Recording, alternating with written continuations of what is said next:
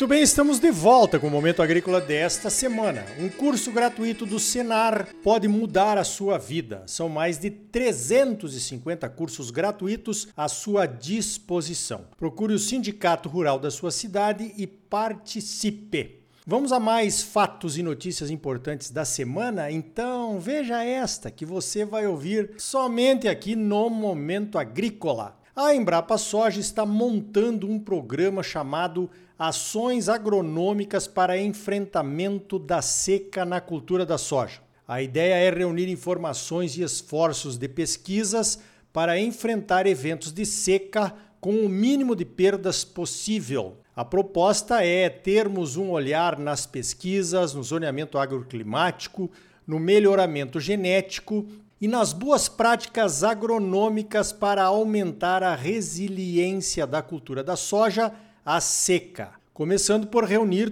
todas as informações a respeito de secas num local só. A seca do ano passado, que atingiu fortemente os estados do sul e chegou até o centro-oeste, deixou um prejuízo de 70 bilhões de reais. Está na hora mesmo de termos um programa para mitigar os efeitos da seca. Uma turma da Embrapa Soja esteve em Brasília nesta semana apresentando o programa em busca de apoio, parcerias e de recursos. Na sexta-feira, a CNA recebeu a visita do pessoal, capitaneados pelo chefe-geral da Embrapa Soja, o Dr. Alexandre Nepomuceno. É claro que a CNA vai participar do programa, é uma questão estratégica para o Brasil. Os produtores desconfiam muito quando se fala em aquecimento global causado pela intervenção humana na natureza. O campo está começando a ser reconhecido como mitigador dessas emissões. Mesmo assim, acreditando ou não nas mudanças climáticas, as secas estão aí há milênios. Já estava mesmo na hora de tratarmos esse assunto de forma científica, tentando evitar ou pelo menos diminuir as perdas aqui no Brasil. Essa você só ouve aqui no Momento Agrícola também, em primeira mão. A ONU, responsável pelo painel intergovernamental sobre mudanças climáticas, o IPCC, e organizadora das conferências do clima, está propondo que o tema central da próxima conferência, a COP, seja a segurança alimentar. A COP 27 vai acontecer no Egito em novembro deste ano. Parece que ninguém quer falar sobre redução de emissões de gás de efeito estufa, né? Principalmente depois que o uso do carvão está batendo recordes históricos pelo mundo afora, principalmente naqueles países que mais nos cobram a respeito das emissões. E as atividades e programas mitigadores de emissões então estão sendo deixados de lado ou adiados. Tá certo, o inverno está chegando e o pessoal do hemisfério norte vai precisar de aquecimento e de comida. Percebeu a ironia da situação? Vamos deixar de lado as discussões sobre o aquecimento global, pois o pessoal precisa de aquecimento doméstico. De qualquer forma, o que vai acontecer na COP27 com o tema segurança alimentar, nós já sabemos, né? O Brasil vai patrolar. Pelo menos aqui no Brasil, continuamos a fazer as duas coisas produzir mais alimentos com menos emissões. Sobre a questão das mudanças climáticas serem ou não causadas pela existência humana e as suas necessidades na face da Terra, você viu a notícia sobre as emissões causadas pela erupção de um vulcão na ilha de Tonga? Pois então, o vulcão entrou em erupção em janeiro e jogou muito vapor de água na estratosfera terrestre. A NASA está dizendo que esse vapor de água vai permanecer ali por alguns anos e isso pode causar Aquecimento global. Aquecimento global temporário, segundo a NASA. Então já viu, né? Pelo menos desta vez não foi culpa da soja, nem da pecuária e nem do desmatamento da Amazônia. A culpa é do vulcão. Voltando para as questões das barreiras não tarifárias a produtos causadores de desmatamento, uma discussão permanente na Europa, parece que houve uma evolução, pelo menos no caso da soja. A União Europeia está revisando uma diretiva de energia renovável. A soja estava sendo automaticamente classificada como de alto risco para a mudança indireta do uso da terra. Parece que o relator descartou as emendas dos parlamentares europeus que pediam essa classificação automática. O texto oficial ainda não foi publicado, vamos aguardar. Incluir automaticamente a soja como vetor de desmatamento indireto praticamente impediria que os europeus comprassem a nossa soja para produzir biodiesel com óleo. Agora, essa questão de mudança indireta do uso do solo é uma piada, na minha opinião. Modesta opinião, é claro, né? Funciona assim: alguém arrenda uma terra de pastagem para produzir soja. Os europeus perguntam: para onde foram os boizinhos que estavam ali? Podem ter ido para áreas desmatadas da Amazônia. Então, o vetor indireto do desmatamento teria sido a expansão da área de soja sobre pastagens. Ou seja, qualquer coisa pode causar desmatamento indireto. Até o simples fato de um europeu pedir dois bifes ao invés de um só para o almoço. Entendeu? Olha só, será que essas discussões de segurança alimentar vão trazer esses europeus para o lado do bom senso e da razão? Eu ainda tenho as minhas dúvidas, né?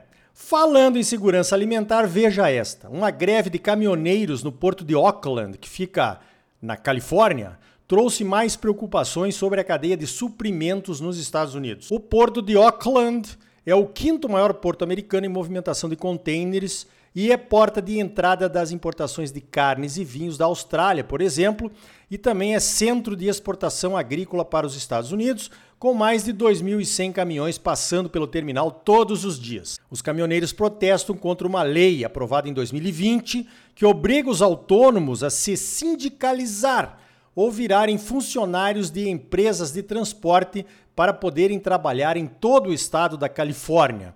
A Califórnia tem 70 mil caminhoneiros autônomos. A greve aconteceu há duas semanas, mas as repercussões a respeito do abastecimento nos Estados Unidos ainda estão em discussão. O governo da Califórnia ainda não recuou na implementação da lei e disse que os efeitos já eram bem conhecidos desde 2020, quando ela foi aprovada. Ou seja, vem mais treta por aí. Falando em Estados Unidos, veja esta.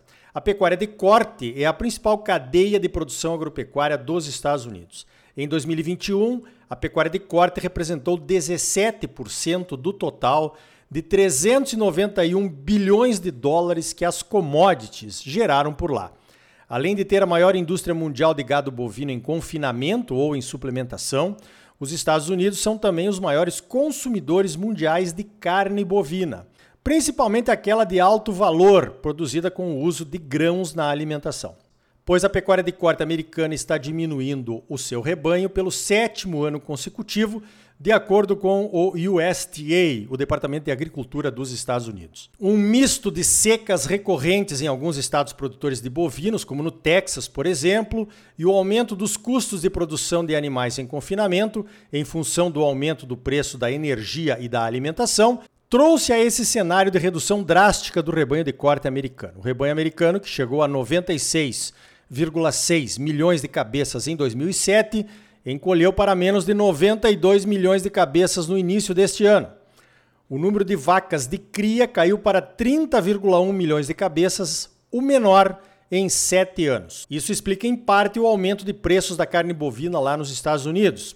Segundo as projeções, o abate de fêmeas deve continuar e o rebanho americano pode diminuir ainda mais. Os americanos têm outra característica: eles exportam carne de alto valor agregado e importam carne de mais baixo valor, que usam para fabricar os seus hambúrgueres. Outra curiosidade, a empresa Beyond Meat, ou Além da Carne, numa tradução livre, que é uma das principais produtoras de hambúrgueres vegetais ou plant-based, anunciou nessa semana uma redução nos seus lucros e a demissão de funcionários. A inflação alta nos Estados Unidos está impedindo que a empresa ofereça os seus produtos a preços competitivos no mercado.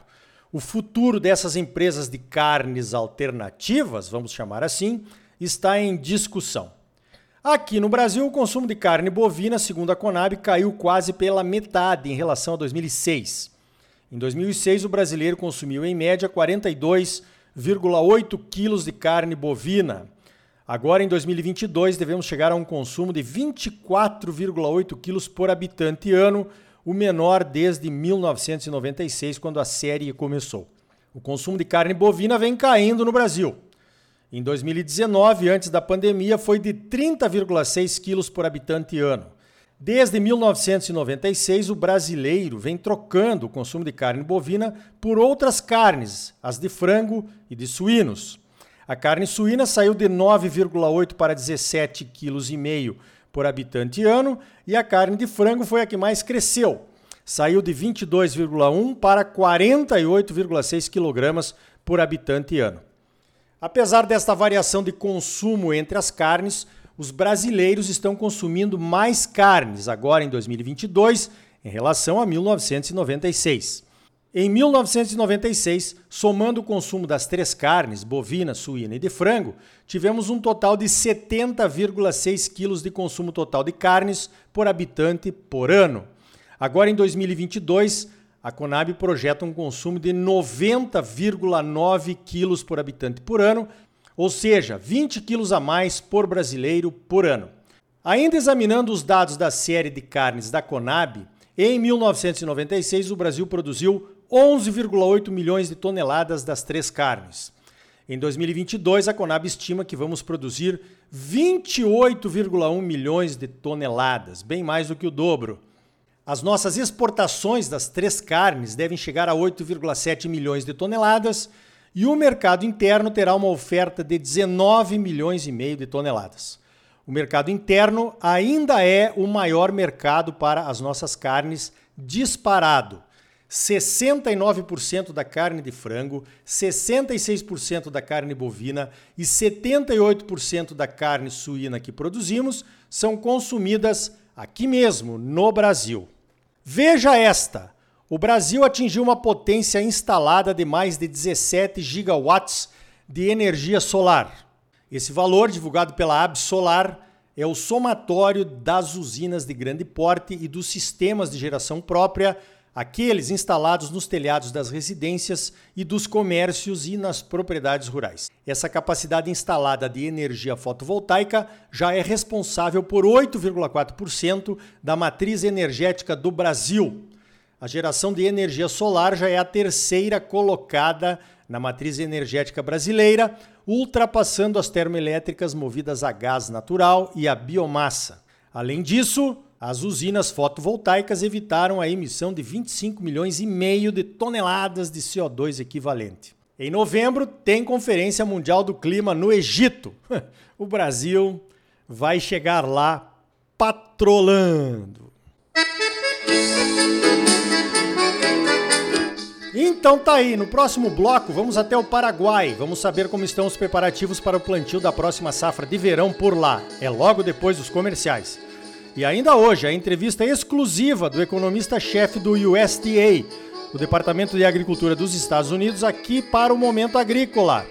Senar Mato Grosso, mais de 350 cursos gratuitos à sua disposição. São gratuitos porque já foram pagos pelos produtores rurais do estado. Procure o Sindicato Rural de sua cidade, faça um dos cursos gratuitos do Senar e comece uma vida nova. Mas agora não saia daí. Voltamos já com mais momento agrícola para você. Música